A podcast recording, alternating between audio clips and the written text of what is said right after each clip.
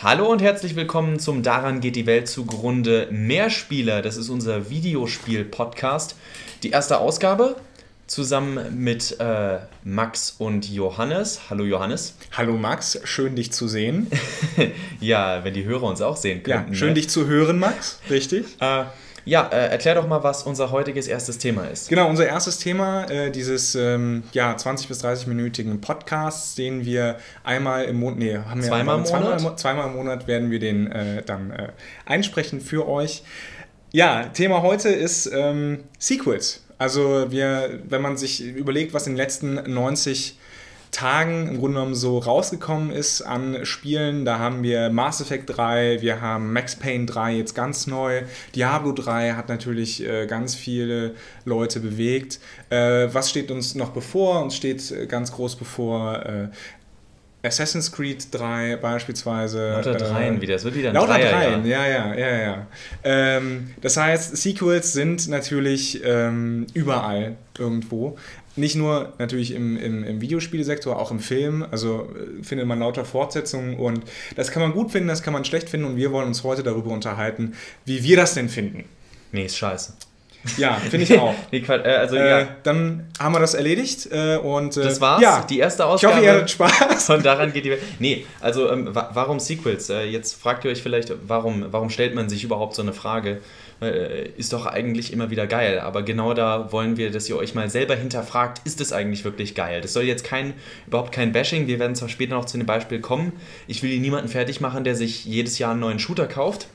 Ich will die Person aber nur fragen, warum kaufst du dir eigentlich, außer dass natürlich der Publisher einen dazu nötigt, von wegen, ja, für den alten Shooter gibt es dann keine Mehrspieler mehr. Also ihr könnt nicht mehr online spielen. Mhm. Für die neuen Server braucht ihr das neue Spiel. Klar, aber uns geht es darum, äh, merkt ihr das eigentlich oder merkt ihr das nicht? Es wäre schön, wenn ihr aus unserem Podcast hier mitnehmen könnt, was erwarte ich eigentlich von einem Spiel? Ich gehe ja auch nicht in Filme rein wo ich genau weiß, ja, cool, ich krieg wieder genau dieselbe Story. Es wird wieder in, nach einer halben Stunde, die erste Frau wird ihn betrügen, sein äh, Ziehvater wird ihn betrügen, er schafft es erst nicht, aber dann schafft er es doch, hurra, wir haben es geschafft und das Ganze vier, fünf Mal. Ja, also die typische Hollywood-Romcom sozusagen, äh, wo es immer um dasselbe geht und äh, die Frage ist, möchten wir das bei Spielen auch haben? Ja, ja. Und, und, gleichzeitig ist aber auch, dass natürlich einzusehen äh, sein muss, dass Spiele auch besser werden, besser werden können, wenn man sie fortentwickelt und gleichzeitig will man sich ja an bestimmten Figuren festhalten. Also nur um den Namen Mario zu sagen, der ja. sich jetzt seit über 25 Jahren schon gehalten hat und immer noch Fans hat. Natürlich. Und auch, äh, muss man ja auch wichtig dazu sagen, immer wieder neue Fans hat. Also ja. es sind nicht nur die alten Fanboys, die sagen, oh mein Gott, oh mein Gott, oh mein Gott, ein neues Mario-Spiel, ich muss es haben. Die natürlich auch. Aber ähm, klar, und da würde ich ein bisschen gerne darauf eingehen, gegen diese, dieser Kampf Kreativität, Erschaffung einer neuen IP, um zu sagen, wir erschaffen ein ganz, eine ganz neue Welt. Weil das ist das, das war für mich früher immer und ist auch heute noch die Magie an einem Videospiel, wenn ich es einlege und wirklich das Gefühl habe, wow, dieses Setting kenne ich so noch nicht. Hatte ich so noch nicht. Also so toll und klasse ich zum Beispiel Mass Effect 2 fand, äh, war es nicht so der Effekt, den man bei einem Mass Effect 1 hat, wo man denkt, da ist ein neues Videospieluniversum. Also mir kann auch keiner erzählen, ähm, dass es die gleiche Freude war, zum Beispiel bei einem Halo 2 wie bei einem Halo 1. Äh, es war zwar ein, oh mein Gott, ich bin endlich wieder da und darauf wollen wir ja auch noch raus. Äh, diese, diese Wiedererkennung und ich bin wieder der Master Chief und durch den ersten Teil weiß ich ja erst, wie krass, super geil ich eigentlich bin und das dann im zweiten Teil ausleben. Aber spätestens ab dem dritten Teil fragt man sich, äh, und was jetzt? Was, was ist die große Neuerung? Was ist passiert? Ja, also das ist eben dieser, dieser kreative Aspekt, sage ich mal, dass man wirklich ähm, sich in einer Welt, auch in dieser künstlichen Welt, wohlfühlt und sie gerne besucht. Ähm, das war ja beispielsweise, das ist ja bei Mass Effect, glaube ich, der, das beste Beispiel, dass man sagt, hey, dieses Universum finde ich so total cool und äh, ich möchte mich näher damit beschäftigen und ich möchte mehr Abenteuer darin erleben. Ich glaube, ein anderes Beispiel für, für diese Welt oder für Charaktere, die einem ans Herz wachsen, ist halt Assassin's Creed ab dem zweiten Teil oder auch ab dem ersten Teil, je nachdem. Ähm, aber der zweite Teil ist eben deswegen so interessant, weil er äh, drei Spiele Spiele lang im Grunde genommen dieselbe Hauptfigur hat. Äh, und jetzt äh, poliere ich mein Italienisch ein. Ezio Auditore da Firenze, ne, oder? Doch, doch, doch, doch, doch, ja? so müsste er heißen. Ja. Ist es Ezio, da oder De Firenze? Da Firenze. Da Firenze. Ich sage jetzt Da Firenze. Äh, ja, also wo, wo dieser, dieser Charakter da ist, wo seine, seine Geschichte wirklich erzählt wird, äh, äh, quasi von Anfang bis Ende. Man erlebt ja wirklich ihn bei seiner Geburt tatsächlich im zweiten Teil. Und äh, das, glaube ich, schafft schon eine starke Bindung, so dass man gern sagt, ähm, ja, ich, ich, verbringe gern Zeit mit diesem Charakter. Oder ähm, aus der Konsolen, äh, aus der Konsolenwelt eben Uncharted beispielsweise zu nennen. Äh, Drake, äh, wie heißt er? Nathan Drake. Nathan Drake, richtig. Der, ähm, falls es je einen Kinofilm gibt, von Nathan Fillion gespielt werden muss. Hoffentlich, ja. ähm, wo man sagt, hey, ich finde diesen Charakter cool und ich, äh, das ist quasi Indiana Jones zum Nachspielen und dass man, dass man da einfach gerne sagt, ja, ich, ich mag das. Aber das ist irgendwann lutscht sich das, tut mir leid, lutscht sich diese Welt auch aus. Also ich beispielsweise kann überhaupt kein Star Wars Spiel beispielsweise mehr spielen, weil mir diese Welt einfach nichts mehr gibt.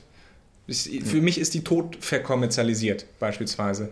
Und deswegen kann ich da ja, mit der Marke ich. beispielsweise nichts mehr anfangen. Ja, verstehe ich. Also äh, sehe seh ich auch ähnlich. Bei, äh, bei Fortsetzungen hast, äh, wollen wir uns auch der Schattenseite widmen, wo du dann irgendwann eben feststellst, es hat sich ausgelutscht und was wollte ich eigentlich erreichen? Also irgendwann hat man das Gefühl, wir machen jetzt eine Fortsetzung, weil wir wissen, die Leute kaufen es. Ich, ich äh, kauf's den Leuten, haha, abkaufen, äh, ich kauf's den Leuten dann auch den Programmierern irgendwann nicht mehr ab, wenn sie sagen, bei einem, jetzt bei den Konsolen, was du gesagt hast, beim Uncharted 4 oder 5, dass sie einfach sagen, wir hatten immer noch frische Ideen mit Drake. Und selbst dann für drei geile Dialoge, wo ich dann da sitze und sage, haha, clever. Ähm, das macht nicht gut, dass ich mich wieder zehn Stunden durch eine Kampagne spiele, die zwar unterhaltsam ist, aber am Ende ich mir eigentlich sagen könnte, außer dass ich die Story nicht kannte, und Story ist nun mal nur ein Teil bei einem Videospiel, außer dass ich die nicht kannte, waren mir alle Mechaniken, das gesamte Gameplay war mir bereits bekannt. Und dafür brauche ich dann kein Sequel mehr. Also zumindest kein Videospiel-Sequel. Da können sie mir eine Animated Series, sie können Hollywood-Filme machen, sie sollen machen, was sie wollen. Aber ich als Spieler will mich hinsetzen und wirklich das Gefühl haben, ich mache mich mit neuen Mechaniken vertraut. Ich äh, muss auf eine ganz neue Art mit einer Welt inter in Interaktion treten. Und das hat man irgendwann einfach nicht mehr. Ich weiß bei einem, bei einem neuen Call of Duty, was ich machen muss, egal in welchem Zeitalter es spielt. Ich weiß genau, das sieht man auch schon bei den neuen Trailern von Assassin's Creed 3, was ich machen werde und wie ich es machen werde. Und ich bin gespannt auf die Erklärung, warum 20 Leute mit Gewehren um dich rum es immer noch nicht hinkriegen, dich zu töten. Aber äh, das, das sind dann die Sachen, wo ich denke, Leute, da muss jetzt die Entwicklung her. Ich will, in Assassin's Creed 3, wo halt wirklich fast jeder Gegner wahrscheinlich eine Schusswaffe hat will ich eigentlich einen Assassinen, der ganz anders kämpft. Der kann nicht mehr, der kann in, mein, in meiner Gedankenwelt, kann der nicht mehr so kämpfen, wie Ezio gekämpft hat. Ja, da bin ich auch ganz gespannt, was, was aus Assassin's Creed 3 wird. Ich muss ja sagen, ich bin äh, ein, ein, ein kleiner Fan dieser Serie. Also ich spiele es gerne. Ich mag diesen äh, Parcours, äh, diesen Parcours-Stil, den sie haben. Und äh, der erste Teil hat mich, obwohl er sehr repetitiv war, ähm, was du ja auch mal kritisiert hast, hat mich der erste Teil schon gefesselt, einfach weil er einen extrem hohen Coolness-Faktor hatte. Ja? Du bist dieser, dieser Badass-Motherfucker-Assassine und äh, schnetzelst Leute weg. Und das ist, das ist cool. Aber natürlich, ich frage mich, wo kommt jetzt noch das Neue bei 3? Ja, wo, wo, was, was, was will man mir geben, dass man mir jetzt sagt, hier, ähm, wir haben eine Mechanik, die du meistern musst. Und das ist ja gerade das, warum wir gerne Spiele spielen. Ja, wir, wir setzen uns in diese Welt und wir wollen die Regeln, die diese Welt uns auferlegt, meistern. Ja, also ich meine, da kannst du, da kannst du jetzt sogar ganz dreist, kannst du bis nach ganz weit hinten zurückgehen. Bei Tetris ging es auch um nichts anderes. Du wolltest dieses Spiel so lange wie möglich spielen können, um so höchstmöglichen Score zu erreichen. Es ja. ging schon immer darum, wir versuchen das zu meistern. Genau. Und äh, wenn eben ein, ein Spiel diese Hürde nicht mehr aufstellen kann, nicht mehr sagen kann, hier, ich habe was Neues für dich, was du, was du jetzt äh, überspringen kannst, dann stellt sich die Frage, ob nicht dann eine komplett andere Richtung eingeschlagen werden soll. Also wir hatten ja Call of Duty, wo wirklich seit Call of Duty, weiß ich nicht, zwei oder zumindest seit Call of Duty Wann Modern war das? Warfare. Wann war das? Oh, weiß ich nicht mehr. Vier, vier, drei Jahre her? Vier Jahre her? Ja, man, man, kann jetzt ja abzählen, ne? Jedes Jahr ist ein Call of Duty erschienen. Ähm, ach, ich weiß es nicht mehr. Also es müsste, müssten wir jetzt. Okay, aber es, es ist schon ein paar Jahre. Aber es ist echt lange her. Also im, jetzt in Industriestandards lange her.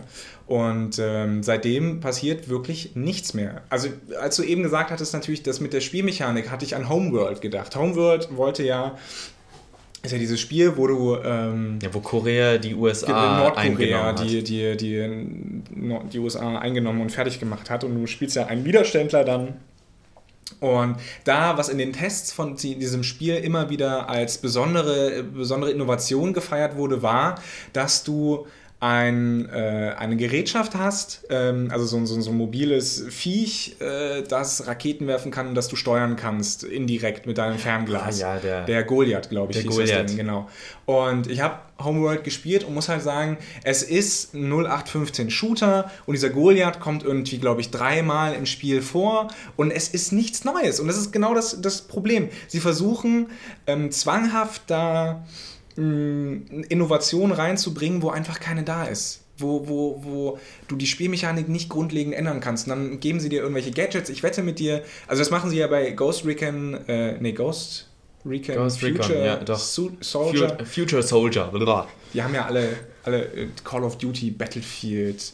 Der, der neueste Medal of Honor Teil heißt ja Warfighter, wo man sagen kann, so, boah, jetzt gehen ihnen langsam den Namen aus. Ähm, also bei Ghost Recon Future Soldier hast du ja die ganzen Gimmicks, irgendwie kannst du dich unsichtbar machen und, und Leute befehligen. Ja, warte so wart, wart, mal, wart mal auf Ubisoft ab. Nach Assassin's Creed 3 kommt die Auflösung dann nämlich erst in der ja. Templars Creed Trilogie. Richtig, und dann, dann können wir auch wahrscheinlich mit Drohnen kämpfen und so weiter. Und äh, es wird irgendwann ermüdend, weil, weil man sich wirklich fragt, so, ich möchte jetzt irgendwann mal was, was Neues haben. Ich möchte irgendwas haben, was mich, was mich wirklich vor neue Herausforderungen stellt. Und, und das ähm, ist eben das Problem bei Sequels, dass man da eher drauf schaut, hier, ich, wir haben eine Marke, mit der können wir Geld machen und solange uns die Leute kaufen, ist es okay.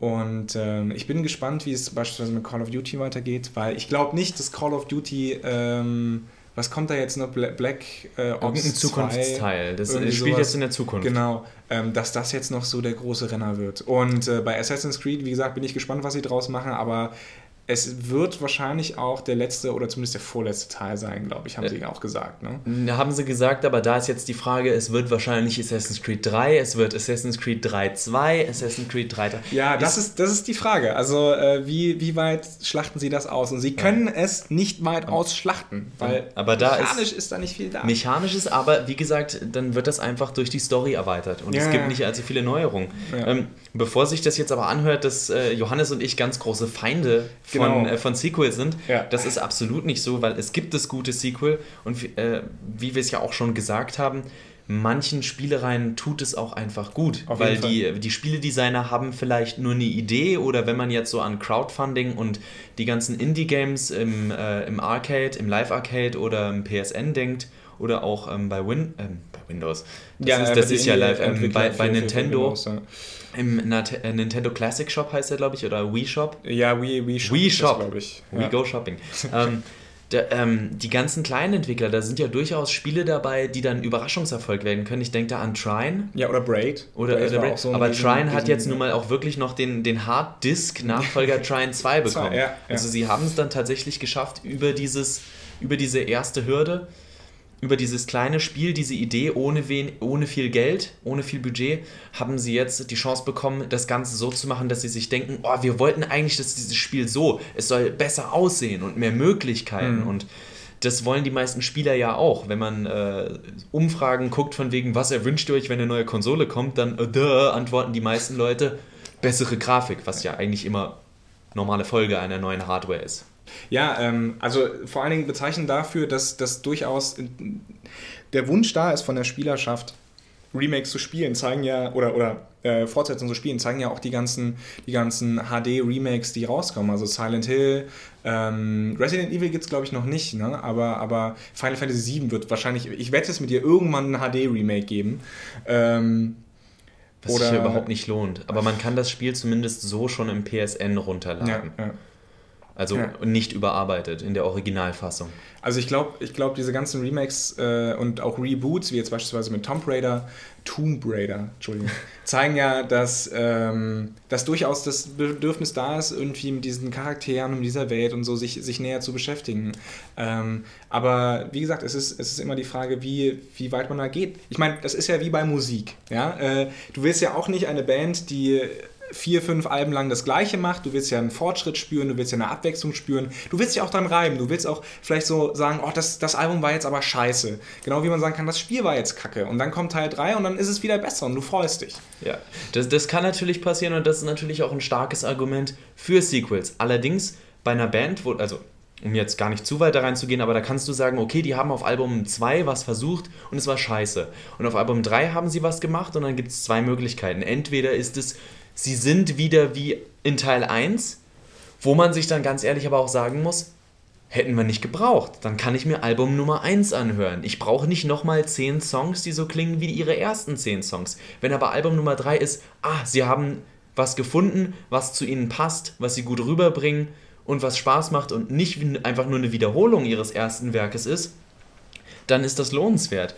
Also, ähm, ich habe mir hier ein paar Beispiele für mich aufgeschrieben. Ich bin ja eher, es ist ja erste Sendung, wir müssen die also, Hörer ja. ja vorsichtig ranführen. Johannes ist eher der Experte wenn ja. es dann auch um PC-Spiele geht. Experte nicht unbedingt, aber äh, wir, halt wir, machen einen Podcast, das müssen die Leute ja. da draußen Ich bin Experte, was äh, PC-Spiele angeht. Und, und ich bin eher äh, mit äh, in Konsolenspielen bewandert seit jeher.